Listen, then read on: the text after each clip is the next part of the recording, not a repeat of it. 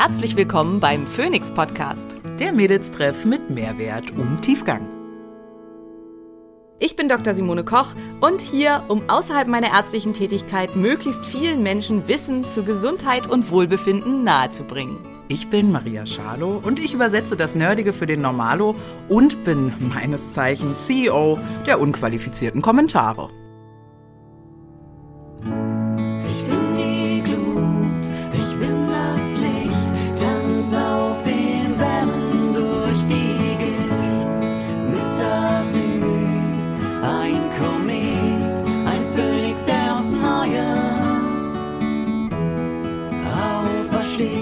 Dieser Podcast dient der reinen Wissensvermittlung. Es werden Angebote gemacht, wie du Dinge umsetzen kannst, um dein Leben zu etwas mehr Energie zu führen. Es wird jedoch kein Behandlungsverhältnis geschlossen. Gute Nahrungsergänzungsmittel sollten für mich verschiedene Kriterien erfüllen. Sie sollten nachhaltig und möglichst aus kontrolliert biologischen Inhaltsstoffen produziert sein. Sie sollten aus Deutschland stammen und sie sollten natürlich von hervorragender Qualität und sauberen Inhaltsstoffen geprägt sein.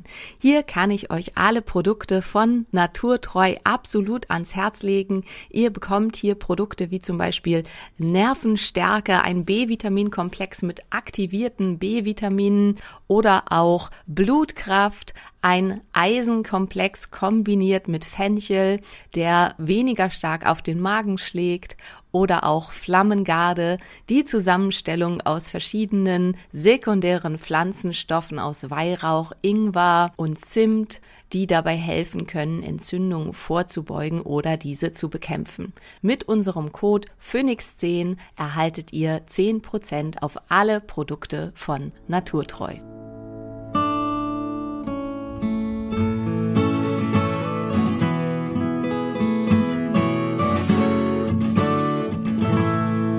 Ihr Lieben und herzlich willkommen zum heutigen Phoenix Podcast und heute ist endlich Folge 100, auf die Maria schon so, so lange gewartet hat. Und weil das natürlich was ganz Besonderes ist, haben wir hier auch heute ganz was Besonderes. Wir haben nämlich Publikum heute.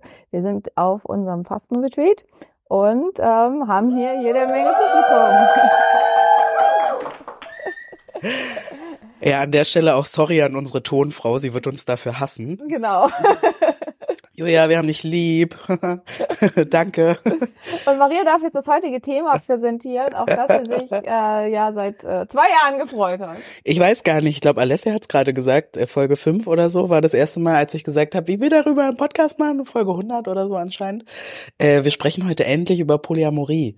Und äh, meine Befürchtung, also mein Wunschtraum war ja, dass wir da jetzt richtig viel drüber sprechen können. Und meine Befürchtung ist jetzt aber, dass wir jetzt erstmal Theorien abhandeln und das werden wir wahrscheinlich auch. Und theoretisch kann ich leider nicht so viel dazu sagen, ähm, weil ich bin die geborene Polyamoröse. äh, und dachte deshalb auch ganz lange, ähm, das ist angeboren oder das ist ein Wert, den man hat oder den man mitkriegt. Und mir war überhaupt nicht bewusst, äh, eine ganze Zeit meines Lebens, dass das was ist, was man sich aussuchen kann und was, wofür man sich entscheiden kann und wo man dann Bücher lesen kann. Ähm, aber wie wir unsere Frau Doktor kennen, hat sie natürlich. Will die was zur Theorie erzählen? Ja, nicht nur das, kann sie ja auch und hat halt auch wahrscheinlich jedes verdammte Buch, ob gut oder schlecht, Schlampen mit Moral, Ja, habe ich gelesen. äh, Klar. Multi-Amory, habe ich gelesen. Polysecure. Habe ich gelesen. Ja, das sind genau die drei, die ich kenne. Ich habe ungefähr 20 weitere gelesen. Jo, ähm, insofern, Also sehr empfehlen, äh, für die Nerdies kann ich Sex at Dawn sehr, sehr gut. Ähm, ähm, dann gibt's noch eins, oh Gott, da weiß ich gerade nicht, wie das heißt. ich wurde gefragt nach deutscher Literatur. Kannst du was Gutes Poly auf Deutsch aber die empfehlen? sind inzwischen, glaube ich, auch alle übersetzt. Also die sind nicht mehr, nicht mehr alle nur auf Englisch. Aber also es gibt alles Mögliche. Ähm, dann gibt's noch ähm, A Girl's Approach to Polyamory. Das finde ich halt sehr, sehr gut für Frauen, um sich damit auseinanderzusetzen, weil viel einfach, ähm, ja, dann war lange Zeit ähm, eins, also gab's einige, die halt super populär waren. Ähm, oder äh, bleiben wir beim Deutschen. Es gibt ein paar Sachen von Helen Fischer, die ziemlich gut sind. Ich glaube, das heißt irgendwie einer ist nicht genug oder irgendwie sowas gibt's, glaube ich, eins. Würde ich zustimmen Das auf ist, jeden äh, Fall, ja. ziemlich gut.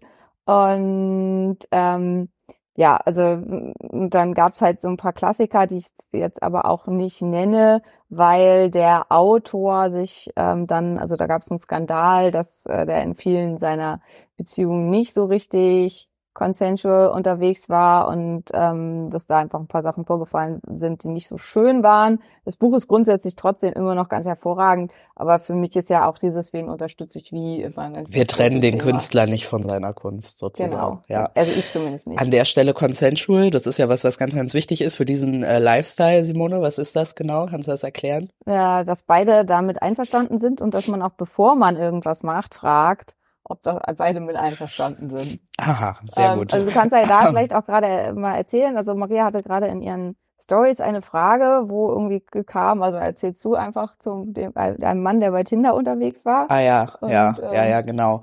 Äh, wie ich das finden würde, wurde ich gefragt, wenn mein Ehemann auf Tinder unterwegs wäre und dort auch sexuell verkehrt, aber dann zu mir sagt, naja, wir sind ja seit 13 Jahren zusammen und ich bleib ja auch bei dir, aber ich brauche halt mal was Neues. Und dann meine ich halt, grundsätzlich kann man sich für sowas ja entscheiden, aber das ist halt absolut nicht konsensuell, weil sie hat Ja. ja halt einfach nie da zugestimmt, dass ist das okay ist. Gegenteil von consensual. Und deswegen wird ähm, ja offene Liebe, Polyamorie, also das sind halt alles so Überbegriffe, die aber eigentlich zu so spezifischen Sachen gehört, wird deswegen auch als ethische Nichtmonogamie zusammengefasst. Ähm, wobei auch da wieder, ich habe jetzt vergessen, wie das heißt, aber es gibt auch da schon wieder neue Begriffe, weil sich ähm, diejenigen, also weil sich dann die Monogamisten irgendwie das Gefühl haben, sie wären nicht ethisch und also das ist ja immer kompliziert. Irgendwer fühlt sich ja immer an Kahn gepinkelt. Hm. Deswegen gibt es tatsächlich verschiedene Begriffe zu dem Ganzen. Aber die Idee Aber dabei, Monogamie ist ja auch oft nicht ethisch. auch das ist richtig, ja. Aber es gibt Also wer hat denn Monogamie tatsächlich frei gewählt? Ja, Also wer hat sich dann hingesetzt und sich gedacht, ich bin tatsächlich wahrhaftig monogam? Aber da fangen wir halt vielleicht mal mit an. Das ist halt eben der Ja. Punkt. In unserer Gesellschaft ist das Modell, wo alle von ausgehen, dass das halt das ist, was zu leben ist, ist Monogamie. Und wenn ich mit jemandem zusammenkomme, dann wird vorausgesetzt, Heteronormative Monogamie, meistens, ne? heteronormative Monogamie wird meistens vorausgesetzt, ohne dass das jemals besprochen wurde, dass das jetzt eine Beziehung ist zwischen zwei Menschen, wo keinerlei außer Beziehungskontakt stattfindet und in ganz vielen Fällen ohne dass das besprochen wurde. Und das ist halt im großen Unterschied zur Consensual Monogamy und das ist halt auch ein Konzept, was ich persönlich auch ziemlich attraktiv finde, wo man das tatsächlich bespricht und wo man halt darüber spricht, ähm, die und die Varianten gibt's auch. Ich bin auch dafür offen und ähm, ich möchte einfach, dass wir uns gemeinsam für was entscheiden, was für uns bei, beide passt. Ich persönlich und Maria wird bestimmt ganz viel nachher für sich sagen. Ich persönlich bin halt jemand, der sich, wenn zumindest in der absoluten Wunschvorstellung ganz, ganz tief auf jemanden einlässt und halt auch mit allem, was ich habe und bin und das auf mehr als eine Person zu tun, dazu habe ich weder Kapazität noch Zeit.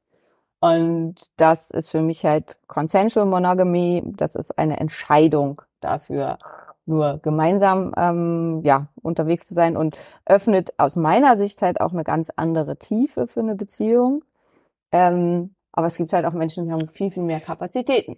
Ich glaube, ich glaube, es ist auch nicht, ich habe keine Kapazitäten und Zeit. Es ist, ich will dafür keine Kapazitäten und Freizeit weiter frei machen. Korrekt. Weil ähm, daraus könnte man ja ablesen, dass ich weniger intensive oder weniger tiefe Be Nee, Bindungen nee, und Beziehungen habe. Genau. Du hast mehr Kapazität. Genau, genau. Nee, ich mache dafür einfach mehr frei.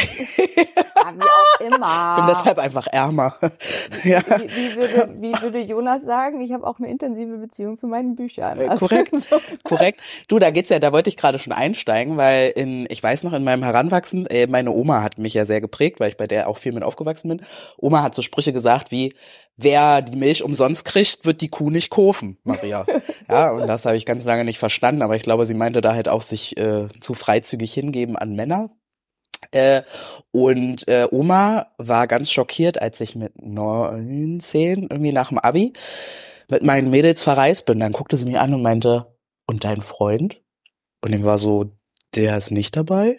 und sie so, ja, aber wie kann das sein? Das macht man doch nicht. Wenn man einen Partner hat, fährt man doch nicht ohne Partner in Urlaub. Und da ist für mich schon ganz oft so, wo ist denn die Grenze bei Monogamie? Also was, was, was darf man denn? Also darf ich zum, oder ich werde auch manchmal auf Instagram gefragt, äh, mit anderen schreiben oder ähm, ja überhaupt Menschen, und da, da hört es für mich halt schon auf, deswegen könnte ich nie monogam sein, weil ich es liebe, Menschen, und das klingt vielleicht im ersten Moment komisch, aber zu konsumieren. Also wirklich mich so preiszugeben und zu öffnen und dafür ganz viel Geschenk an Intimität und Geschichten und, und Gefühl zurückzubekommen, dass das für die meisten, glaube ich, einfach schon fremdgehen wäre. Und da waren wir noch nicht einmal nackt. Da hat noch niemand jemanden irgendwo angeleckt, reingesteckt, mal beschnuppert. Das ist alles noch nicht passiert, aber das ist schon so intensiv.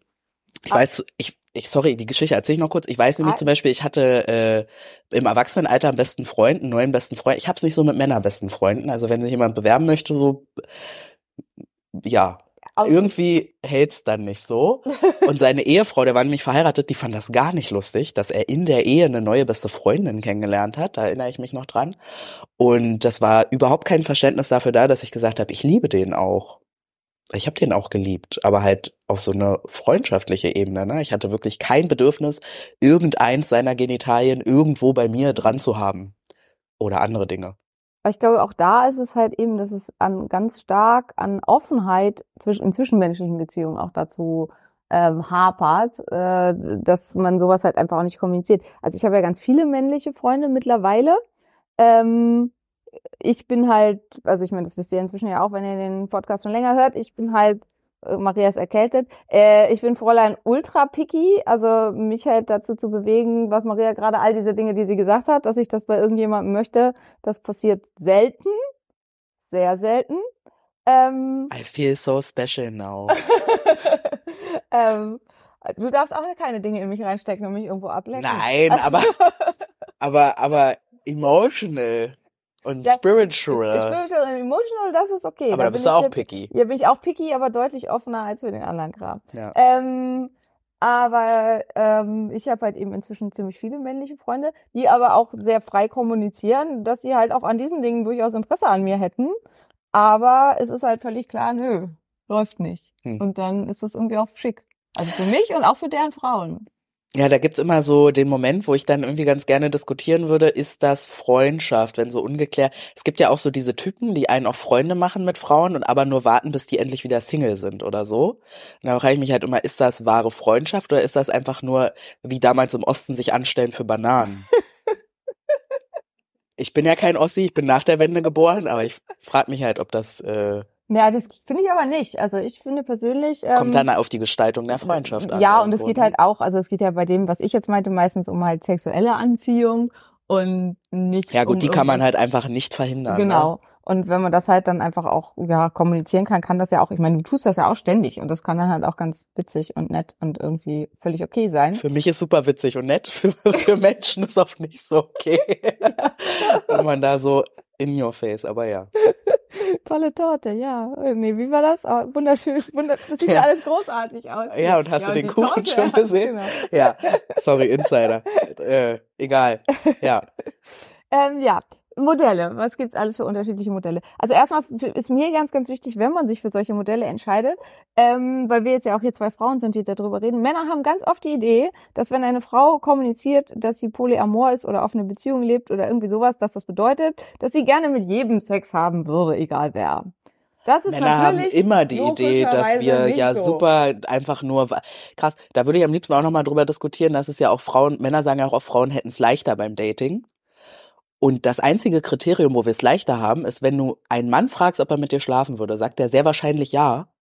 Aber das heißt ja nicht, dass ich mit dem schlafen will. Es heißt, ich, ich finde, wir haben es viel schwerer, jemanden zu finden, mit dem man auch wirklich interagieren möchte. Aber das ist ein ganz Warum? Weil anderes du Thema. meinst, es gibt weniger gute Menschen. ja, Das könnte sogar stimmen. In der kurzen Dating-Phase, die ich mal hatte, zwischen die war aber intensiv. Ja, aber zwischen dem Ende meiner Ehe, vor allen Dingen mit dem Dating, ansonsten ist da nicht viel bei rausgekommen. Ja. Aber ähm, Ja. äh, in dieser kurzen Phase ähm, war ich ein paar Mal bei so so ja Gruppendating-Veranstaltungen und da habe ich immer tolle Frauen kennengelernt, Korrekt, das ist auch tatsächlich immer das Ding. Ja. aber keine tollen Männer. Ja. ja. Sorry, also, aber ich habe dich. Äh, ja, du hast mich, äh, genau. Und, aber es gibt verschiedene Modelle. Ähm, also das häufigste Modell ist die sogenannte offene Beziehung. Und da gibt's halt verschiedene Varianten auch wieder. Und eine offene Beziehung ist einfach, es gibt zwei sogenannte Primärpartner, die halt fest miteinander zusammen sind, die hierarchisch auch über allem anderen stehen und die im Wesentlichen ähm, Außenkontakte rein sexueller Kon äh, Natur suchen. Mhm. Romantik ist hier eigentlich nicht vorgesehen. Da werden dann auch oft irgendwelche bekloppten Regeln eingeführt. Man darf zum sich nur Beispiel- einmal sehen. Ja, nur einmal sehen. Welcher oder, Sex- Oder nicht abends. Das habe ich auch schon gehört. Ja? früher. Nicht abends. Man darf nur nachmittags. Welcher Sex ist denn beim ersten Mal gut? Ja, auch das ist eine große, Also ich sehr fand, gute ich, also Frage, aber wie juckig musst du sein, dass du, oder wie schlecht wirst du sonst gebumst, sorry. explicit. Zu. Ähm, dass du, dass du da, dafür rausgehst, oder? Aber das ist vielleicht auch so eine Frage Ja, der, aber da gibt es meistens halt ganz viele Regeln dann drumrum. und Man da darf zum halt Beispiel auch oft dann keine Nummern austauschen, dass man sich halt wirklich nicht wiedersehen kann. Ja, oder also irgendwelche komplizierten Konstrukte rundum um. Es gibt auch in offenen Beziehungen, dass die wirklich Affären haben, dass das gerne auch über einen längeren Zeitraum gehen darf und so weiter. Aber es darf halt nicht romantisch sein und man darf sich nicht verlieben und man darf nicht ins Kino gehen und nicht essen gehen und weiß ich nicht. Wo ich halt immer denke, na ja, es ist ja jetzt nicht so, dass man sich das zwangsweise aussucht, dass man sich in jemanden verliebt Vor allem, oder nicht. vor allem, äh, gehen wir mal rein, wann verlieben sich denn die meisten Menschen? Auf der Arbeit. Also da habe ich noch nichts angefasst von jemandem oder gesehen oder sowas. Also es, ich muss ja nicht erst mit jemandem Ist das nackt sein. So, dass sich die meisten Menschen auf der Arbeit verlieben? Tatsächlich Ja? wohl, ja. Also zumindest die meisten Ehen oder so äh, werden auf der Arbeit hier, werden Hände gehoben, ja. Publikum hebt Hände, nickt, ja. Äh, ich so, aufhören, nur mit Frauen zu arbeiten. Äh, would be helpful if you're not bisexual, ja. Und ähm, also ich, ich kommt drauf an, wo man arbeitet, ne, Swingerclub oder so, da ist man dann vielleicht, sieht man sich auch schon mal nackt oder hat sich angefasst. Aber das ist ja äh, kein Indikator dafür, dass ich mich nur dann verliebe. Ja, absolut nicht. Und äh, deswegen halt da auch irgendwie blödsinnig. Aber das ist halt das Konzept einer offenen Beziehung. Und offene Beziehungen haben meistens auch, ähm, also es gibt es auch in den anderen Modellen, aber haben meistens auch ein Vetorecht. Dass man halt sagen kann, der nicht oder die nicht. ja. Aus welchen Gründen auch immer. Und auch Naja, blödsinnig halt ist es ja oft nicht. Es ist halt der Versuch, Sicherheit zu Ja, klar. schaffen. Ne? Aber dieser Ja. Versuch, das ist halt, Menschen sind nicht sicher. Punkt. Ja. Also es ist halt in dem Moment, wo du dich auf Menschen einlässt, kann man natürlich Regeln bauen und es können sich beide dran halten. Ich habe neulich so ein Video gesehen von einer auf TikTok, wo der Mann sie fragt, äh, würdest du irgendwie andere, würdest du mir fremd gehen, fragt er sogar. Und sie sagt so, ja, auf jeden Fall.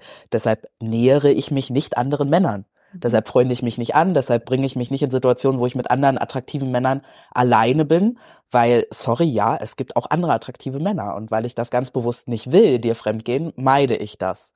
Ne, so, und das, ja. Ja, aber das wäre zum Beispiel so ein Fall, wo ich denke, offensichtlich nimmt sie sich was von ihrem Leben, was irgendwie vielleicht für sie eigentlich wichtig wäre. Voll, Und aber sie sie priorisiert, die hatte auch so ein Baby vor sich, was sie so Ja, geschaukelt hat, dann ist vielleicht gerade die Nestbauphase, ja, ne? ja, also mit Baby willst du noch wieder ein anderes. Ja. Dann gibt's Swingen. Da darfst du jetzt erzählen, was das ist und wie das aussieht. Mein Gott, so ich hoffe wirklich, meine Mutter hört niemals diesen Podcast final. Äh, weil also meine Eltern sind ja schon auch ein bisschen gestraft, glaube ich, mit, mit dieser Tochter. Ich habe immer gesagt, sie sollen mehr Kinder kriegen, irgendeins hätte es geschafft. Irgendeins hätte einen Job im öffentlichen Dienst und eine Immobilienfinanzierung und zwei Kinder auf dem Dorf. So, ja, ich, jetzt haben sie nur ein Kind bekommen. Hm. Genau, ich habe eine Swingerkarriere hinter mir. Äh, oder Swinging? Ich weiß gar nicht. Wusstet ihr übrigens, dass wenn man so eine kleine Ananas als Schmuck am Knöchel trägt, dann ist das ein Signal für Swinger, dass die sich untereinander erkennen? Also falls ihr euch mal Fußkettchen kauft und Ananas ganz schick findet, Keine Ananas. keine Ananas dran binden, ja, im besten Fall. Äh, Swinging ist äh, tatsächlich furchtbar für mich. Also ich könnte da Du jetzt. sollst jetzt erstmal erzählen, was es ist. Ach so, ich dachte, das, ich dachte, das ist klar in Deutschland. Ähm, Swing, Swinger-Veranstaltungen sind ganz klare, ja, das Ziel könnte sein Partnertausch, ja, oder dass man eben auf Partys Veranstaltungen gibt. Es gibt verschiedene Clubs oder auch Bars. In Berlin gibt es die Möchtegern-Bar zum Beispiel, die ist eine Swinging-Bar. Da gibt's vorne einen Barbereich und dann kann man hinten in den Spielbereich rein, falls man da jemanden kennenlernt und spannend findet. Dann gibt's halt viele Etablissements mit verschiedenen Qualitätsstufen. Ich würde sagen, das Beste in Deutschland ist Schloss Milkersdorf. Da ist äh, sehr High Class mit Abendgarderobe und auch so geilen Partys und gutem Essen. Da kann man auch einfach so hingehen und ein bisschen frivol ausgehen, nennt sich das Ganze dann. Ähm, und Swinger oder zu swingen bedeutet überhaupt nicht, dass man da auch mit anderen Menschen in Kontakt kommen muss. Manchen, manche Menschen reicht das Voyeuristische daran, also andere zu sehen oder in dieser sehr sexuellen, sehr erotischen Aura zu sein. Äh, das kann sehr spannend sein. Und anderen geht's ganz konkret darum, mal den Herbert stehen zu lassen und zu gucken, was der Jochen so kann, ja, oder die Brigitte an der Bar abzugeben und äh, zu hoffen, dass er nach dem dritten Aperol dann doch dazukommt mit der Jasmin. Sorry, wenn ich jetzt Namen verwende, die zuhören. ähm, äh, und ähm, ja, und dann gibt's halt auch weniger qualitativ gute Etablissements, würde ich jetzt sagen. Genau, und ich würde sagen, in, also zumindest in Berlin und auch in einigen anderen großen, also in Lissabon zum Beispiel auch, gibt's halt im Gegenzug dazu die Sex Positive ähm, Conscious Communities und da finden dann halt sogenannte Tempelnächte statt. Ähm, das ist so ähnlich, aber in sehr spirituell. Also ja, und in viel weniger sexuell. Also viel ich fühle mich, sexuell, ich genau. fühle mich halt weder in Swingerclubs so richtig wohl, da wird mir zu viel. Also da sind halt wirklich so Situationen, wo dann halt du stehst an der Bar und dann kommt so ein Typ, du hast kein Wort mit dem geredet und er fasst dir einfach an den Arsch. Ich habe mich schon mal fast geprügelt dann da an dieser Bar, weil ich, weil ich dann äh, Jochen erklärt habe, dass das nicht geil war gerade. Also da ist so Consent für viele halt so, na wieso, wir sind doch alle hier zum, ne? Nee, sind wir nicht. Geh weg. Und äh, bei diesen Temple Nights ist es mir oft ein bisschen zu zu, consensual. zu wenig sexuell, ne? Also zu, äh, zu, zu slow, zu erfahren, für jemanden mit einem deutlichen Sexual Blueprint. Ich bräuchte irgendwas dazwischen. Ja. Aber ja. Mir, mir ist beides noch zu sexuell. Aber egal. Ähm, Ja. Welche hatten wir jetzt alle schon? Ähm, genau, dann gibt's die Relationship Anarchy. Das ist halt so ein bisschen, alle Beziehungen sind gleichwertig. Das heißt, ähm, ich werte meine Freunde gena genauso hoch wie meinen Partner, wie meine Partner. Ähm, also in der ganzen ähm, Consensual Non- Monogamy Szene wird Relationship Anarchy manchmal auch als Ausrede benutzt, um ein Arschloch zu sein. Mhm. Ähm, weil dann halt immer gesagt wird, das fühle ich gerade nicht und ähm, weiß ich nicht. Und das, also weil es sehr, sehr stark einfach das in den Vordergrund rückt, was ich jetzt gerade will und halt jegliche Verantwortung für Beziehungen ablehnt. Ähm, ist ein Modell, mit dem ich mich auch gar nicht wohlfühle, einfach weil ich finde, auch für Freunde und so, sobald ich in Beziehung gehe und mit jemandem eine enge Beziehung habe, dann habe ich für denjenigen auch eine Verantwortung und halt auch in meinem Verhalten für dessen Gefühle. Also Ich ja. wusste nicht, dass bei, äh, weil ich würde sagen, ich bin relativ unhierarchisch in meinen Beziehungsgestaltungen. Also klar, es gibt, in meiner Welt gibt's immer natürliche Hierarchien, weil dich kenne ich zehn Jahre. Das ist eine, eine Hierarchie, die kann halt erst jemand sozusagen überwinden, der mich elf Jahre kennt oder sowas, keine Ahnung. Und wir haben ja in diesen Jahren auch schon viel durch. Also das sind so natürliche Hierarchien, aber in der Bedeutsamkeit von Beziehungen für mich würde ich sagen, sind die mir schon gleich bedeutsam. Deswegen habe ich in Gänze zum Beispiel, ich habe ja auch keinen großen Freundeskreis. Also mein äh, enges Netzwerk umfasst gerade vier Menschen, so zum Thema, ich habe endlose Kapazitäten. Nee, ich habe halt einfach auch keinen zehn Mädels, die ich dann irgendwie bespiele, weil, nee, so ist mir halt oft alles ein bisschen zu, zu laschi. Und da wusste ich nicht, dass es, dass man sich bei Beziehungsanarchie aus der Verantwortung zieht. Doch, ja, also es wird ganz viel, also es ist jetzt nicht primär so festgelegt, aber so wird es oft interpretiert. Ah, dass man sich da halt aus allem raus kann. Genau. Und dann gibt's monogamisch, was halt heißt, wir sind eigentlich monogam, wir sind verheiratet, aber wir haben so, das ist dann oft don't ask, don't tell. Wir haben so ein Untergrundmodul, wo wir sagen, ah ja, be, also wenn ich dann mal auf Geschäftsreise bin, dann habe ich halt doch mal was mit der netten Sekretärin. Meine Frau weiß das irgendwie schon auch so halb, aber ähm, es wird nicht gefragt. es wird nicht und das gefragt und ich erzähle das auch nicht und ich und wir alle ignorieren das. Ja. Und die Frau macht es halt auch genauso. Das kann für manche super gut funktionieren. Also das ist halt so ein Modell. Ähm, also für mich ist ja immer so eins der Paare, die ich halt total beeindruckend fand. Also meine Großeltern waren äh, 55 Jahre verheiratet, bis mein Opa dann gestorben ist und haben sich wirklich bis zum Schluss ganz doll geliebt, also auch noch geküsst und ähm, ja, als mein Opa dann tot war, also meine Oma hat wirklich, bis sie dann nachher gestorben ist, also immer nur davon gesprochen, dass sie sich schon so darauf freut, wenn sie wieder mit ihm vereint ist und hat immer davon gesprochen, wie Ach, schön erzähl es war, doch sowas mit ihm jetzt nicht hier. Tango zu tanzen und das, also es war wirklich, ähm, also die beiden waren wirklich ein ganz tolles Paar. Die hatten aber beide auch mal Kurschatten, also Beziehungen auf irgendwelchen Kuren, wo sie waren. Ähm, womit sie auch, also ich weiß Nice. das halt ja auch, was sie mir halt auch beide erzählt haben, was äh, irgendwie, also das war, glaube ich, halt so monogamisch. Also in 55 Jahren wird's halt irgendwann vielleicht auch mal langweilig. Und ähm, das war für beide irgendwie wohl auch offensichtlich fein. Also sonst, ähm, also ich kann mich nicht erinnern, dass das Stress gegeben hätte oder irgendwas. Ähm, ja, also das wäre so ein Beispiel für monogamisch. Ähm, ja, und halt auch, also diese hierarchischen und offenen Beziehungen und so, da gibt's halt ganz viel Abstufung. Also viele haben auch in einer offenen Beziehung, also haben eine klare Hierarchie, zum Beispiel über Ehepaaren, dass halt klar ist, das Ehepaar ist halt einfach das absolute ganz oben, aber es kann trotzdem auch langfristige, auch Liebesbeziehungen nebenher laufen, die aber eben eine andere Hierarchie haben und wo halt immer klar ist, wo auch klar ist, wenn der Partner, der Primärpartner, ein Problem hat in irgendeiner Weise, dann muss immer, geht der immer zuerst. Also dann, also wenn du als Sekundärpartner bist, musst du dir bewusst sein, dass es halt jederzeit sein kann, dass äh, dein, dein Partner, der dann ja auch dein Partner ist, halt von dir abgezogen wird, weil seine Frau, wenn es dann jetzt die Frau ist. Das halt Gurkenglas nicht aufbekommen. Genau, das Gurkenglas nicht aufbekommen. Ja. Ähm, ja, und dann gibt's halt das Konzept der Polyamorie. Und Polyamorie, wie der Name schon sagt, äh, ist halt also das ist eine Mischung zwischen einem lateinischen und einem ähm, griechischen Wort und ist halt Poly sind viele und Am Amorie ist die Liebe und es ist halt viele lieben. Und das sind halt mehrere romantische Person, äh, Beziehungen gegeneinander, äh, miteinander. Und hier gibt's halt auch wieder verschiedene Modelle, die gibt's sowohl in monogam quasi, also geschlossen, äh, obwohl das ist ja nicht monogam, in geschlossen gibt's die auch, als auch in offen. Also es gibt Triaden, es gibt Quadruples, das sind halt dann Beziehungen mit drei Personen oder vier Personen, die aber außerhalb dieser Beziehung keine weiteren. Wird's dann ein Quintett? Das wären dann fünf. Ja, gibt's das? Heißt das Keine dann auch Ahnung, so? das heißt Kenne ich nur bei den Bläsern oder Streichern. Das sind halt dann eine Menge Menschen, aber ähm, möglich wäre das theoretisch, ja. Ja, und ähm, also das wäre so das letzte, äh, oder das ist halt da auch was, dass es geschlossen ist und in vielen Fällen ist es aber eben halt auch offen, also dass halt ähm, mehrere romantische Beziehungen gef äh, geführt werden. In meiner Erfahrung, also Erfahrung von, was ich so bei Freunden und vom, von außen beobachte, ist es halt meist so, dass es doch ein sehr stabiles Sekundärpaar gibt, die dann Außenbeziehungen haben, die dann auch romantisch sind.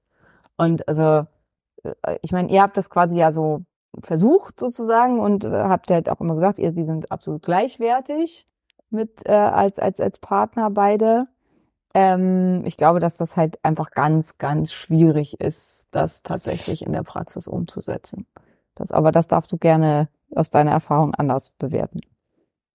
Jetzt. Ja, ja. Ich kann auch mal die Klappe halten.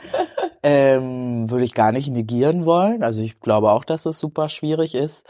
Es ist halt leichter, wenn, also es gibt halt einfach Fehlerquellen, ne? Und das ist halt ähm, eine Sache, die ich immer wieder sage, ist ja mittlerweile, ich habe es gelernt, Poly ist ein Skillset und äh, eine polygestrickte Beziehung zu führen mit jemandem, der nicht poly ist, wird irgendwann krachen gehen. Ist jetzt so meine Theorie, die ich gerade, oder scheitert halt an gewissen Punkten. Wenn aber alle in der Lage dazu sind, dieses Skillset abzurufen, bestimmte Fähigkeiten haben, wenn man dann zusammen, zum Beispiel zusammen lebt und trotzdem eigene Räume schafft, dann ist das voll möglich. Also ich habe mich gerade gefragt und ich hätte gesagt, ich habe schon anderthalb Jahre wirklich gleichwertige Beziehungen geführt. So, das ist ähm, und halt gleichwertig in Bedeutsamkeit, ne? Aber jetzt, wie gesagt, also wenn du den einen halt irgendwie acht Jahre kennst und den anderen vier Monate, dann gibt's da jetzt natürlich Themen, so, weil man sich ja noch gar nicht richtig kennt und dann ist es da irgendwie noch New Relationship Energy und man ist noch so voll aufgeregt, wobei ich auch nach, keine Ahnung, sechs Jahren Beziehung immer noch auch von Business Trips oder sowas aufgeregt nach Hause kam. Also dieses, eine Sache, die ich halt aus monogamen Beziehungen nicht kenne, ist, dass ich halt wirklich ähm, auch nach sechs Jahren noch aufgeregt war, meinen Partner wiederzusehen oder dass es halt Spannungsfelder gab und eine hohe Erotik. Also alleine, keine Ahnung, von Dates wiederzukommen. Ähm, ja, und diese, das ist eine riesengroße Intimität. Es gibt ja diesen Spruch, wen du liebst, lass frei, kommt er zurück, äh, gehört er dir für immer oder so, lala. Und das ist eine riesengroße Intimität und für mich dann auch eine riesengroße Erotik, die daraus entspringt, ähm, sowas Fragiles, sowas Verletzliches zuzulassen in Beziehungen. Ne? Also Beziehung ist ja eh was hochgraden, hochgradig Verletzungspotenzial, technisches, wie auch immer, Deutsch, Fastengehirn, sechs Sätzen, aber du wisst, was ich meine. Ähm, und das dann auch noch umzusetzen und irgendwie hinzubekriegen und hinzukriegen und zu spüren, dass die Bindung halt ultra krass dadurch wächst, ist was, was ja ich in Monogamie so noch nie erlebt habe, weil das in meiner Welt Tiefen sind, die monogame Beziehung nicht erreicht. Also das sind Hindernisse, die monogame Beziehung nie überwinden kann, weil man sich denen nicht stellt. Ist für mich so ein bisschen der Vergleich von einem Muskelwachstum oder so, wo du halt Gewichte steigerst und so war jetzt meine Erfahrung. Ne? Ich habe monogame Beziehungen erlebt, aber ich war halt auch in monogamen Beziehungen nie wirklich glücklich. Ne? Deswegen, ich will jetzt gar nicht sagen, Ja, also ich würde das ist halt, so und das ist für alle so oder so, Genau. aber es war halt meine Erfahrung, dass ich in, in diesem Erleben von, wow, ich kann hier wirklich sein, wie ich will und wer ich bin und ich werde in dieser Gänze gesehen und akzeptiert und sogar noch für gut befunden. Das war pff, so belebend für mich, dass ich, ähm, ja, das ist halt was, wo ich mich halt in Monogamie beschnitten fühle und beschränkt und ähm, halt irgendwie nie so richtig sein durfte, wer ich bin. Spannend ist halt in dem Zusammenhang, dass das Konzept, also wir gehen ja oft davon aus, dass es halt das ist, wofür der Mensch irgendwie gemacht ist und dass das halt schon immer so war und dass das Konzept Monogamie halt noch gar nicht alt ist. Also das Problem ist halt äh, quasi, dass äh, so im Mittelalter rum, als das Erbrecht ähm, erschaffen wurde, war es halt ziemlich wichtig, dass klar war, also weil da sollten die Kinder das ererben, dass das dann wirklich die Kinder von dem Mann waren, der das da vererben wollte. Und ähm, dann wurde das halt so richtig, ja, dass es halt dann auch verfolgt wurde und so weiter, hat die Kirche dann halt auch schön aufgegriffen. Ähm, vorher war das alles deutlich lockerer, also vor allen Dingen in vielen anderen Glaubensrichtungen. Also nehmen wir jetzt mal den keltischen Glauben zum Beispiel. Im keltischen Glauben gibt es einige ähm, Fruchtbarkeitsfeste, wie zum Beispiel Beltane. Und an diesem Tag war es halt übrig, dass üblich, dass einfach jeder mit jedem ähm, was haben konnte äh, unter dem Oh, Einfluss Wann ist Beltane? ähm, am 1. Mai. Ähm, Sauber. die, die, diverse, unter dem Einfluss diverser ähm, anregender ähm, Pflanzen, sage ich mal, ähm, wurde das dann halt auch intensivst ausgelebt. Ähnlich im alten Rom, also vor allen Dingen die Männer, die durften da halt ähm, sich sowohl mit anderen Frauen als auch Lustknaben ähm, verlustieren, aber auch die vermögenden Frauen hatten eigentlich immer ähm, irgendwelche nebenehelichen Sachen, was halt auch damit zu tun hatte, dass die Ehe meistens aus rein wirtschaftlichen Sachen ähm, geschlossen wurde und nicht aus romantischer Intention. Ähm, wer da halt in diesen ganzen Konzepten, egal wo man hinguckt, über einen sehr, sehr langen Zeitraum immer zu kurz kommt, sind die Frauen. Also auch im alten China wurden halt ähm, Ehen halt rein aus wirtschaftlichen Gründen geschlossen. Und ähm, die waren dann auch ganz stolz darauf, dass sie quasi das westliche Problem mit solchen Sachen geklärt haben, indem die Männer halt dann einfach außereheliche Affären haben durften, wo ich dann denke, ja, und was mit den Frauen? Dem wurde halt dann die Füße abgehackt oder irgendwie sowas, wenn das, ähm, also ähm, das Ganze ist halt sehr patriarchisch gefärbt. Es gibt allerdings auch ähm, matriarchische Gesellschaften in dieser Richtung. Es gibt zum Beispiel einige afrikanische Völker, ähm, wo das zum Beispiel übrig ist, also dass die älteren Frauen des Stammes die jüngeren Männer darin einführen, wie man vernünftiger Liebhaber wird Ja, und wie man halt ähm, Super. ja das ist so krass, mein King, ja. Wow. Und, ähm, und wenn da halt gerade was geht, dann steht, stellt die Frau einen, einen schwarzen Schirm vor ihre Tür. Also ähm, es wird immer so als schwarzer Regenschirm bezeichnet. Das sind natürlich keine Regenschirme, sondern das sind halt so eine, weiß ich nicht, Strohschirme oder irgendwas. Aber dann ist klar, im Augenblick darf man diese Hütte oder so nicht betreten, weil hier geht gerade irgendwas ab. Educational. Education. ja.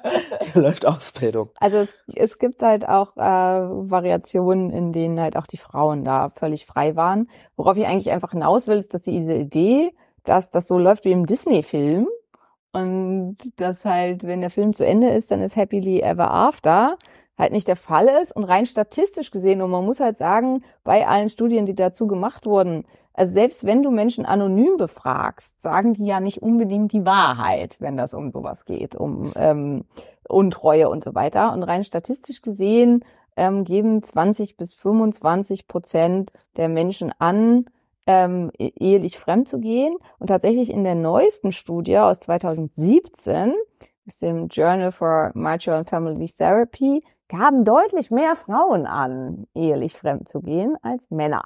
Ich glaube auch, Ähm, dass Männer, also ähm, das habe ich überhaupt nie keine Belege für, aber ich habe gehört oder auch ob, dass Frauen schlauer sind im Fremdgehen. Und Männer einfach oft sich ein bisschen dumm anstellen, so vielleicht. Das ist gut ne? möglich, ja. Was auf jeden Fall so ist, also auch das ist ähm, tatsächlich studienmäßig belegt, ist, dass Frauen sich sexuell viel schneller langweilen als Männer.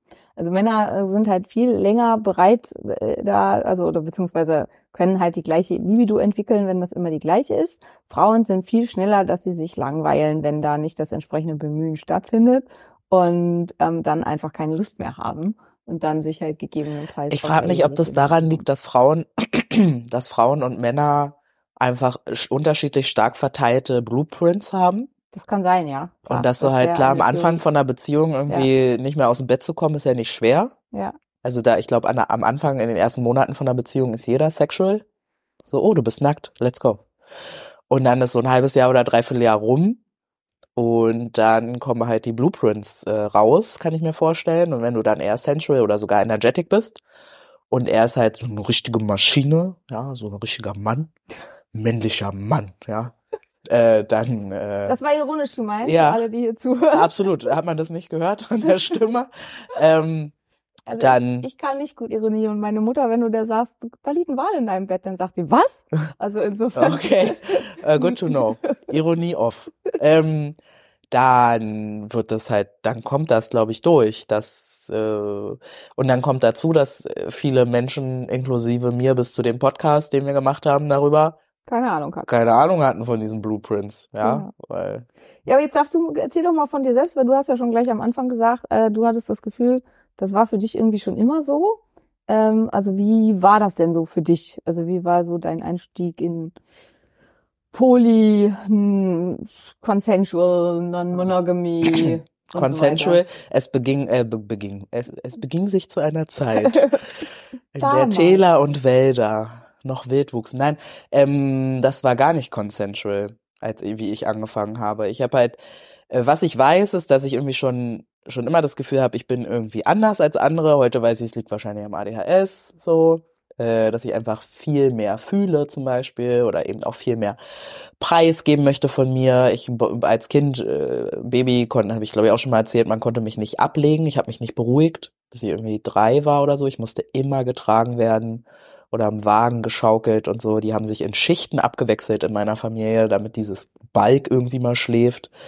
Ähm, das war, also ich bin einfach High Need, so würde man das bei Kindern nennen, aber einfach sehr, sehr bedürftig. Sehr, bitte, bitte, geben Sie mir, bitte, bitte. Ähm, und das zog sich dann halt auch in meinen Beziehungen und in meinen Freundschaften so durch, war also immer sehr, ja, und das ist, ist glaube ich, einfach, das ist schwer für einen Menschen. So. Deswegen habe ich relativ früh auch angefangen, äh, mehrere Menschen äh, gut zu finden. Und dann begeistere ich mich ja auch, also klar, ich habe einen klaren Typ, deswegen klingt das vielleicht immer komisch, aber ich kann mich für echt viel begeistern bei Menschen. So Hauptsache jemand ist warm und authentisch. Und dann finde ich das schon, bin ich schon an. Da bin ich schon an und dann will ich wissen, ah, wer bist du, woher kommst du, was hat dich geprägt und so. Und dann will ich da Deep Dive machen. Und ähm, ich habe da auch eine ziemlich unerschütterliche Energie. Also auch in, in Runden mit vielen Menschen fühle ich mich jetzt äh, nicht schnell ausgelaugt oder dass ich jetzt so viel Zeit für mich bräuchte, sondern bin dann eher so, ja, gib mir ein, und noch einer und ja, hier noch ein Krisengespräch und klar, ich halte den Raum, brich zusammen. So, das ist für mich alles sehr easy. Ähm, deswegen dachte ich ja auch, Mensch, Sozialarbeiterin werden wäre richtig cool. Ah, ich gemerkt, ich brauche aber Menschen, die das auch auch selber mitmachen wollen und halten wollen und so das dann irgendwie. Ja, und dann in meinen Beziehungen bin ich fremdgegangen. Hm. Ja. Wäre ich jetzt auch nicht stolz drauf. Ich hoffe, ähm, der spezifische Mann hört das auch nie. Wenn doch, es lag nie an dir. Das war immer ich und meine Unfähigkeit. Und wer, wer mit Fremdgehen zu tun hat, so, es liegt nicht an euch. Das sind wir. Das sind Menschen, die fremdgehen, haben noch nicht genug in den Spiegel geguckt und mal reflektiert, wer bin ich eigentlich, was brauche ich eigentlich und so. Und das ist furchtbar gemein, was man da anderen antut. Also ich bin da auch null stolz drauf und bin da auch heute absolut, ja, ja, wer mich auf Instagram verfolgt, habe da sehr harte Worte für. Und auch ich habe Karma gefressen schon dafür. Einiges. Ähm, und irgendwann habe ich mit einer Freundin geredet, weil für mich war das ganz normal. Ich bin nicht fremdgegangen, weil ich irgendwie jemand anderen gesucht habe, sondern für mich war ja klar, ich habe viel mehr Bedürfnisse, deshalb suche ich mir die halt woanders. Ja, das war so meine Erklärung. Und dann hat, da habe ich der das erzählt und die war so, das ist nicht normal. das ist auch nicht cool. Und ich war dann so mit Anfang 20 so, oh, stimmt. Da habe ich wohl nicht hingeguckt. Oh.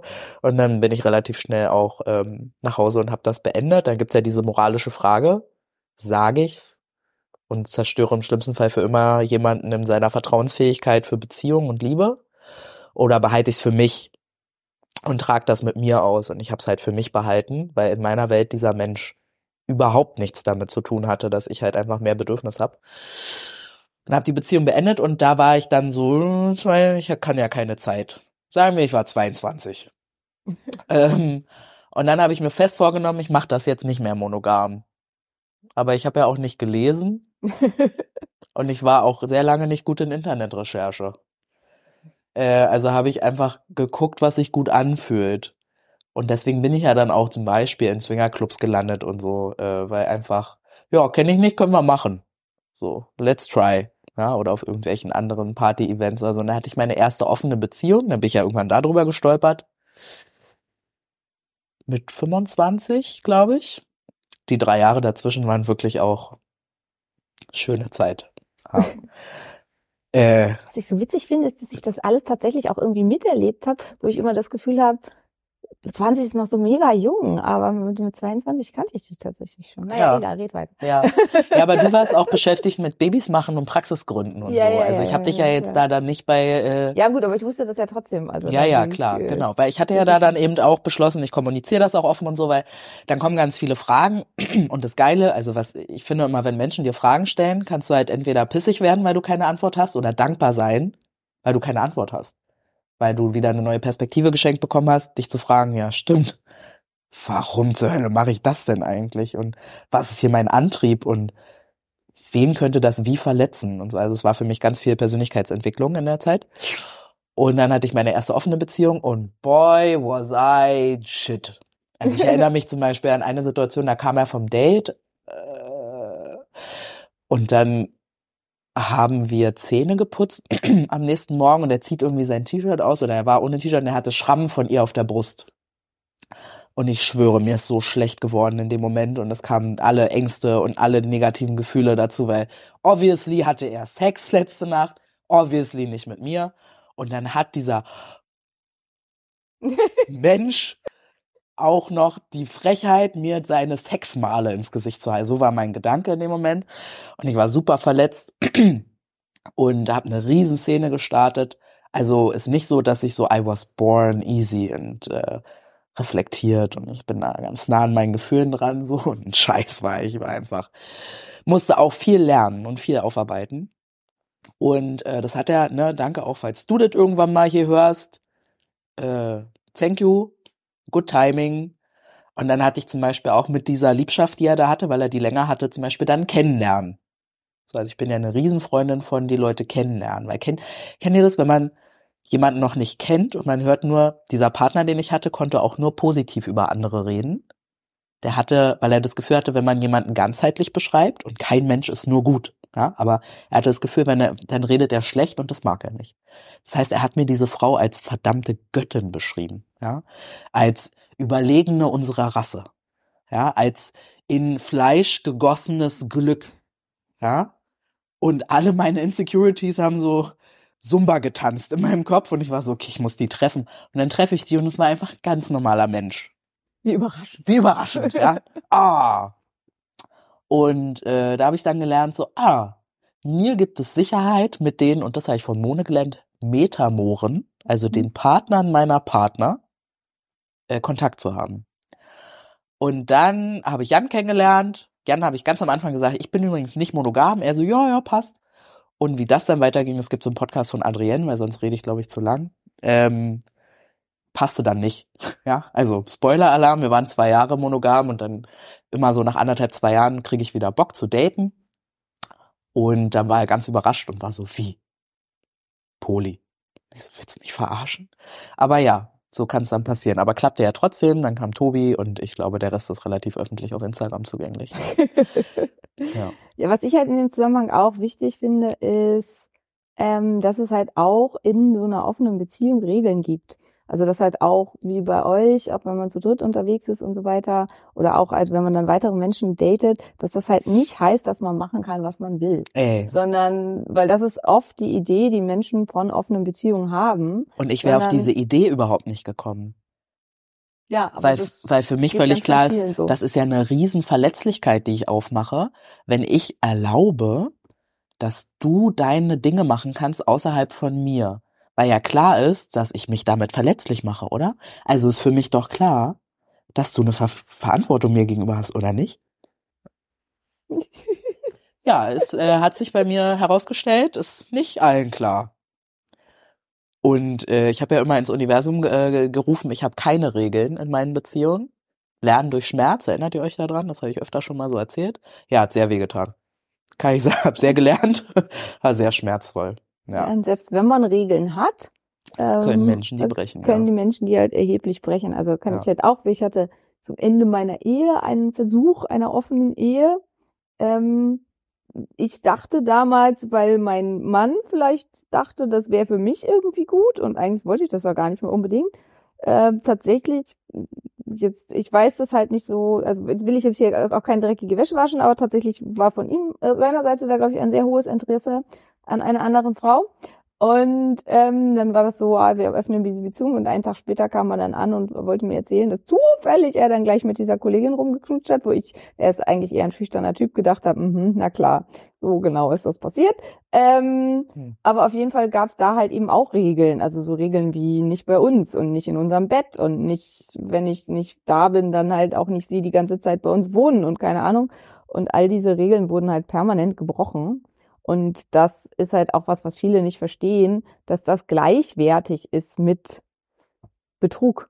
Also dass das halt äh, auch genauso, also jetzt vielleicht nicht genauso, kommt halt auf den Typen drauf an, aber genauso wehtun kann. Und ich zum Beispiel, ich bin demisexuell, das heißt, ich muss jemanden extrem gut kennen, um mir halt überhaupt sexuellen Kontakt zu demjenigen vorstellen zu können und muss halt sehr viel Vertrauen zu jemandem haben.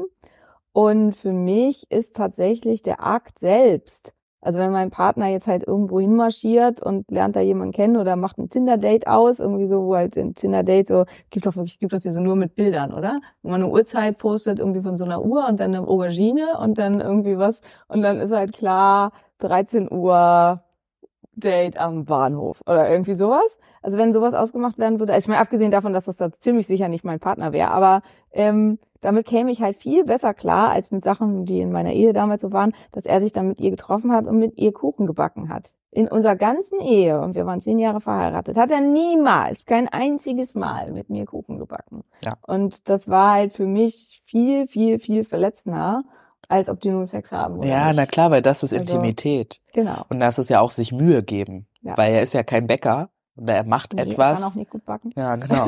er macht etwas für die andere Person und das ist ja auch Beziehungsgestaltung. Also Beziehungsarbeit ist ja genau das, ne? Dieses äh, eben, ja, ich bezeichne es immer als Tanz, wo man ja auch Schritte aufeinander zumacht oder mal voneinander weg, aber man verliert nie die Verbindung, ne? Wie im Tanz.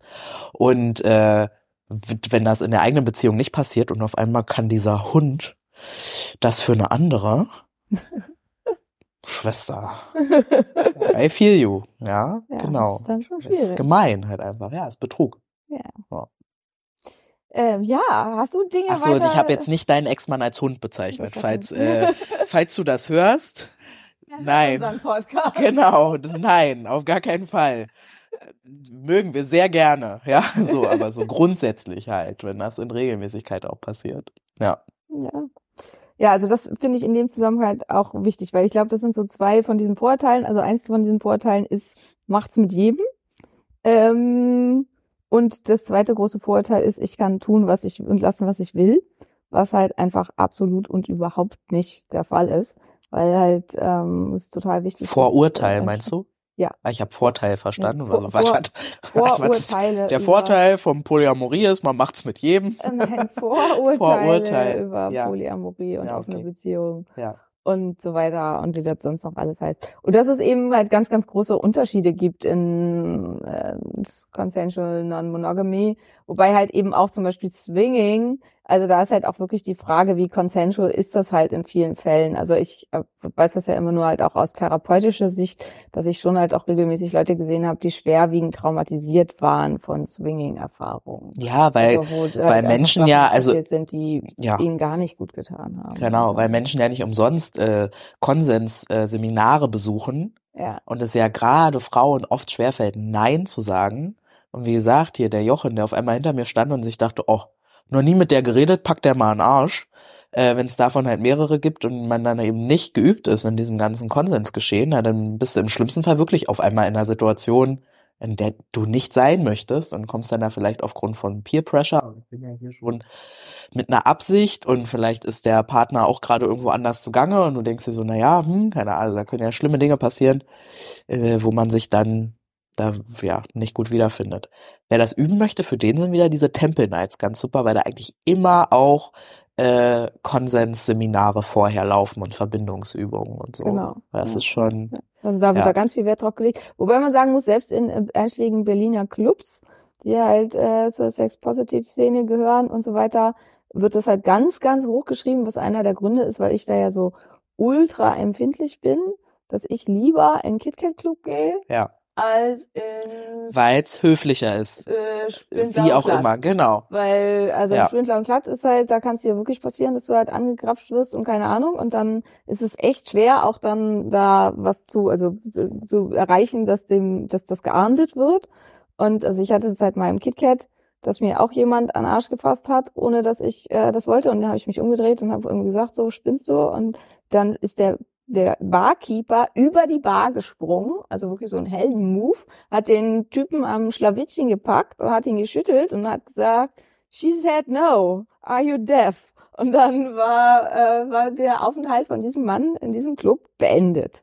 Und viele haben halt die Vorstellung, dass es da irgendwie ja ganz, ganz wild ist. Sodom und, so. und Gomorra-mäßig Sodom und abläuft. Gomorra, genau. Ja, Tatsächlich wird da aber ganz, ganz stark drauf geachtet. Und ich gehe halt, wenn dann dahin zum Tanzen ähm, und mag das halt oft lieber als in so gängigen Normalo-Clubs, weil halt wirklich das gesamte Personal da total drauf geschult ist, darauf zu achten, dass es nicht zu Übergriffen kommt, weil sonst müssten die den Laden dicht machen. Also sonst Ja. würde es halt überhaupt nicht funktionieren. ja. Aber ja. So, Maria, hast du Dinge, die du erzählen möchtest, Fragen, die du klären möchtest und so Oh, weiter? ich erzähle alles, aber weiß ich nicht, ob jetzt irgendwie noch Fragen äh, offen sind. Also alles andere wäre jetzt irgendwie für den Diskurs dann so, ne? Also Was ich halt noch, da haben wir vorhin schon drüber diskutiert, gibt es, glaubst du, dass es Menschen gibt, also du hast ja schon gesagt, du hattest von Anfang an das Gefühl, du bist eher Poli. Also für mich muss ich halt ganz klar sagen, ich langweile mich einfach schnell, überraschend. Und zwar nicht nur ähm, in Beziehungen, sondern grundsätzlich. Also ich, für mich muss halt immer alles neu sein. Ich bin unglaublich neugieriger Mensch. Also hatten wir auch schon ein paar Mal, dass meine Freunde halt sagen, in meinem Kopf sind so kleine Horden, die immer so Schilder hochhalten. Wir wollen lernen, es ist langweilig und halt dann ähm, neue Themen angegangen sein äh, werden müssen. Und so ähnlich geht's mir halt, ging's mir oder lange einfach auch in Beziehungen. Also wenn was so alltäglich wird und so einschläft und da kein Wachstum stattfindet und halt auch mein Partner nicht bereit ist, mit mir zu wachsen und diese vielen neuen Themen mit mir anzugehen. Und das kann halt wirklich auch anstrengend sein. Also das ähm, boah, ich halt, natürlich. Beziehung mit mir ist super anstrengend. äh, ja, also, Also- mit, mit mir auch. Ich meine, du musst das ja auch immer aushalten, wenn ich gerade meine neue Hyperfokusphase Aber habe ich halte ich das ja anrufe. nicht aus. Ich finde das ja super. Du findest es super, Und ja, deswegen, aber dann äh, frag ich dich halt auch zwei Stunden Ja. voll über die Archetypen von Jung oder irgendwie Ja, ja. sowas. Ja. Und ähm, aber das kann halt nicht jeder Partner tragen. Und dann möchte ich ja nicht nur, dass er sich das alles anhört, sondern dass er das auch noch spannend findet. Ja. Und ähm, Und hier kommt die ganz große Tragödie deines Lebens. Du bist heterosexuell. Ja, Ja. ist das eine Tragödie? Also so, ich meinst glaub- du, sonst, sonst könnten wir zusammen sein. Zum Beispiel, ja. Aber äh, ich glaube halt einfach, dass es äh, dann schwierig ist, eben den Partner zu finden, der das so richtig oder schwieriger, ne? Je weniger, es gibt diesen Spruch, äh, manchmal wünsche ich mir, ich wäre einfach ein bisschen, äh, der Spruch geht dumm, möchte jetzt gar nicht, ne? Also ein bisschen einfacher, weil dann ist das Leben ein bisschen leichter, ja. Vielleicht können das manche so nachvollziehen. Ich glaube halt einfach, dass einfach das wirklich vieles erleichtert, einfach über viele Dinge nicht Bescheid zu wissen und das nicht zu kennen und da einfach mit vielem entspannter zu sein, weil ach, das gibt's auch, da wäre ich nie drauf gekommen von alleine. Wenn du halt von alleine auf Dinge kommst, und dann ist das Leben halt nicht so leicht und dann brauchst du eben da auch einen Menschen, der äh, das Tempo halt mitgehen kann und das ist zurück zu meinem Punkt, den ich glaube ich als allererstes in diesem Podcast gesagt habe. Es gibt nicht so viele gute Männer. Und äh, da will ich jetzt gar nicht sagen, es liegt unbedingt an den Männern, sondern ich glaube, das liegt am Patriarchat. Auch hier leiden die Männer, ja. Nämlich daran, dass sie emotional nicht offen genug sind, dass sie nicht griffig genug sind, dass sie mit so sehr mit Männlichkeitsdefinitionen über Brusthaare, volles Haupthaar und Penisgröße zu tun haben, aber irgendwie Verletzlichkeit, äh, Adaption von neuen Skills und Empathie äh, nicht lernen wollen und so. Und das ist dann halt Deswegen glaube ich, das ist dein äh, großer Ja, wo ich eigentlich große darauf hinaus wollte, ist, dass meine Technik dann halt, wie heißt das, ähm, serielle Monogamie war. Ja, genau. Ähm, Ja. Und dass ich halt einfach, ähm, ja. Ja, aber also- können wir das auch normalisieren irgendwie? Dass man halt, das ist doch, guck mal, du gehst ja auch nicht ins Kaufhaus und kaufst den ersten Schuh, den da steht, der da steht, ne? Weil die Schuhe, die da stehen, die sind doch immer Größe 36, 37. 37? ja, Gut, für dich wäre das jetzt super, oder? Nee, ich habe 38. Guck mal, sogar für dich wäre das blöd. Und du bist short. Meine Füße sind deutlich größer als meine Körpergröße vermuten lässt. Also ich habe so 38, 39, was glaube ich ein Zeichen dafür ist, dass ich nicht ausreichend gewachsen bin durch meine Zöliakie. Aber äh, wir sollen ja nicht immer abschweifen, haben Ja. die Leute gesagt. Ist mir egal, was die Leute sagen. Ich finde lustig, dass du dann oben viel zu groß bist und unten. Also riesen Gehirn, riesige Füße. Ja. ähm, habe ich mich mit meinem eigenen Witz. Ach so, den Schuh, genau. Du nimmst ja nicht diesen einen Schuh mit, der da steht, sondern auch du gehst, schickst ja nochmal die Verkäuferin ins Lager, brauchst deine Größe. Ach Mist, der linke Fuß ist ein bisschen größer als der andere. Oh, das Modell passt jetzt nicht, aber ich hätte gern einen Keilabsatz. Was gibt's hier noch in kariert? Oh, nee, also kariert, nee, da habe ich ja kaum was zum Anziehen dazu. Vergleicht die Alte jetzt gerade Menschen mit Schuhen? Ja, einfach nur für die Verständlichkeit so, ne? Und natürlich ist es bei Menschen halt noch viel krasser, weil Menschen sind ja noch viel komplizierter als ein Schuh. Ja, Ja. also deswegen das bitte mal zu normalisieren. Äh, Laura nennt das immer, auch das habe ich halt äh, von ihr, Relationship Escalator. Also es gibt ja auch in ganz vielen Geschichten so das dieses hat Laura auch nicht von sich. Das ist halt auch ein ähm, Aus dem Buch, bekanntes genau. Konzept. Also Aber Buch ich lerne- auch so, wer eins dieser Polybücher heißt Relationship Escalator. Genau. Und was heißt das im Prinzip? Du musst nicht jeden sofort heiraten, nur weil es ein bisschen kribbelt in der Schlüppi. So würde ich das jetzt übersetzen, ja. Manchmal kann man auch dieses Kribbeln einfach mal genießen. Ich habe das zum Beispiel bei mir im Dating ganz oft so kommuniziert, weil ich kenne ja die Begriffe alle nicht, weil ihr wisst jetzt zur Genüge, ich lese nicht. äh, aber ich habe das bei mir eben auch gemerkt, dass es einfach, ich kann zum Beispiel total gut aushalten, ähm, für jemanden Gefühle zu, zu haben, solange ich das offen kommunizieren darf, wenn die Person die nicht so entwickelt. Also ich habe da wenig Thema mit, solange ich dich halt anhimmeln darf und anfassen darf und irgendwie mit dir umgehen darf. Klar, irgendwann wird's dann zu einseitig und dann trennen sich die Wege halt, aber das ist ja normal.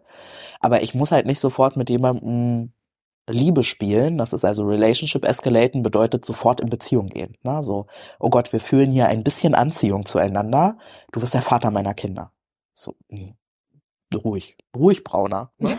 wie wir das, wie wir das die Woche ja schon hatten. Es muss überhaupt nicht der Fall sein. Man darf sich Menschen nähern und man darf die halt in Gänze kennenlernen und darf dann total entscheiden, äh, ach so, nee, meiner Kinder nicht, aber die nächsten drei Orgasmen würde ich mir von dir wünschen. Das wäre super. Ja, das ist halt so ein bisschen bei mir halt so schwierig, weil ich brauche halt ganz viel Vertrauen, ich muss den schon super gut kennen und dann wird's halt doch irgendwie Aber das finde ich überhaupt nicht schwierig. Weißt du, was ich schwierig finde? Wenn man nicht weiß, was man braucht.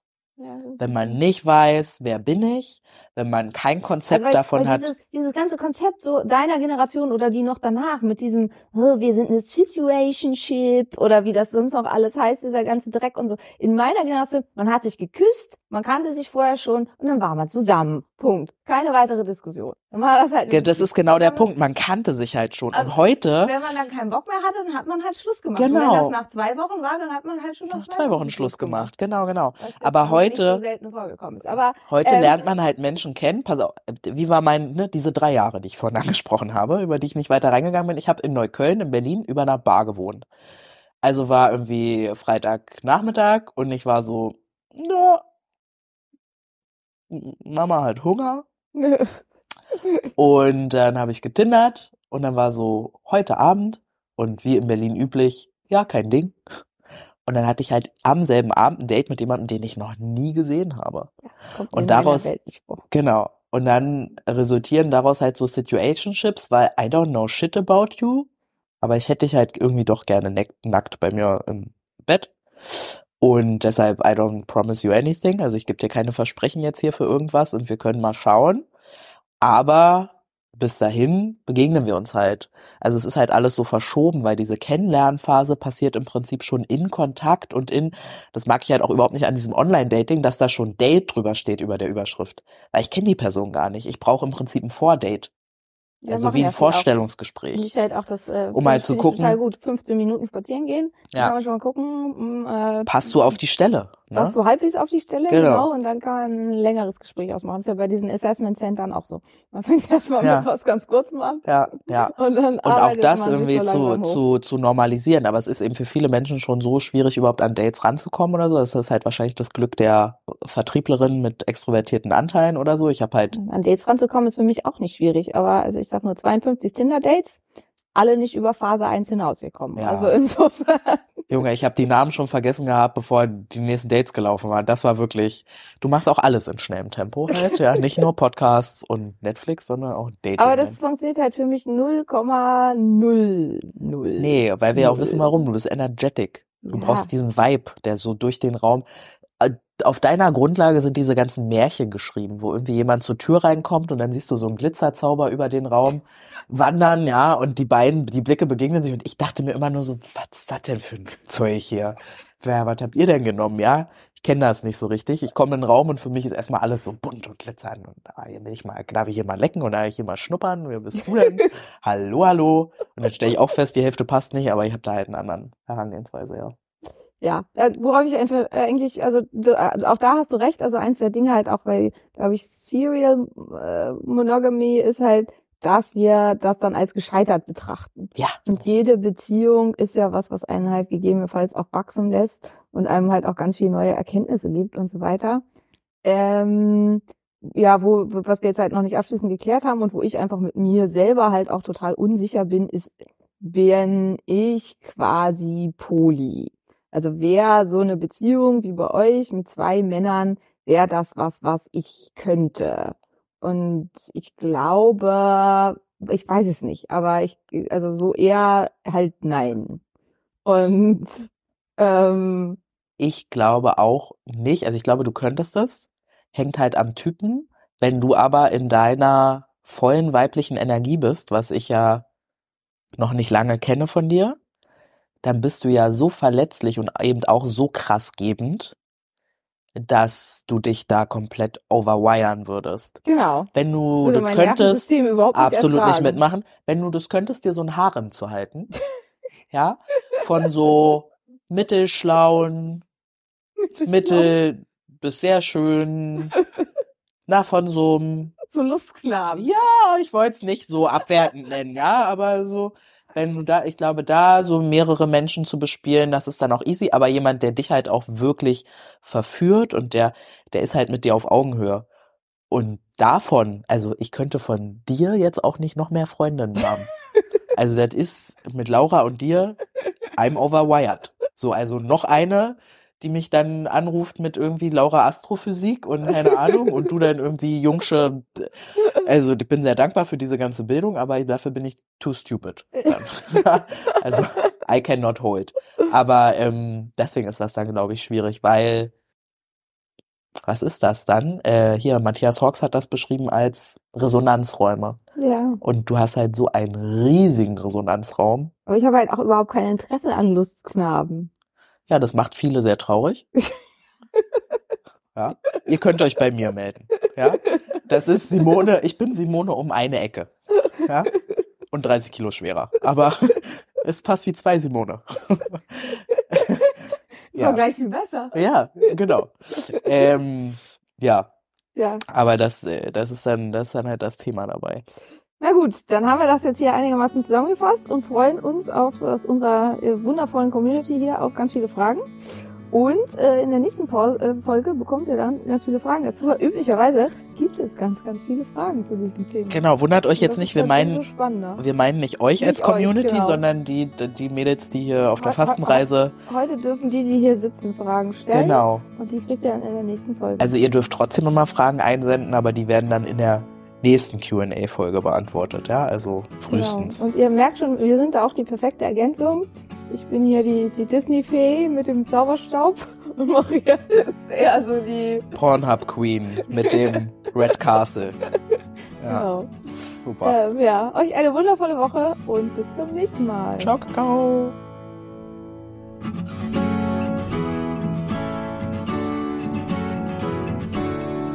Das war der Phoenix Podcast. Vielen Dank, dass du zugehört hast und ich hoffe, du bist auch nächste Woche wieder mit dabei. Mehr über mich und meine Arbeit findest du im Internet auf meinen diversen Homepages. Hey, wenn du bis hier aber gehört hast, ne? Und du hast mindestens einmal geschmunzelt, ich weiß das. Wir sind lustig. Und du hast das Sternchen noch nicht gedrückt. Dann mach das bitte noch und denk an den Liebesbrief. Küsschen! Wenn Helios vom den Mond verschlingt, wenn all die Sterne niedergehen und der Horizont zerspringt, wenn die Gezeiten schwinden und das Meer zu Salz erstarrt, wenn der letzte Tag naht. Ein Funke, eine Glut, das Feuer, ein Inferno, Lichterloh, im Dunkeln lächst das Ungeheuer. Der Tod, das Nichts, das Nirgendwo, erhebe dich, geglaubt und aus der Asche spreiz deine Schwingen und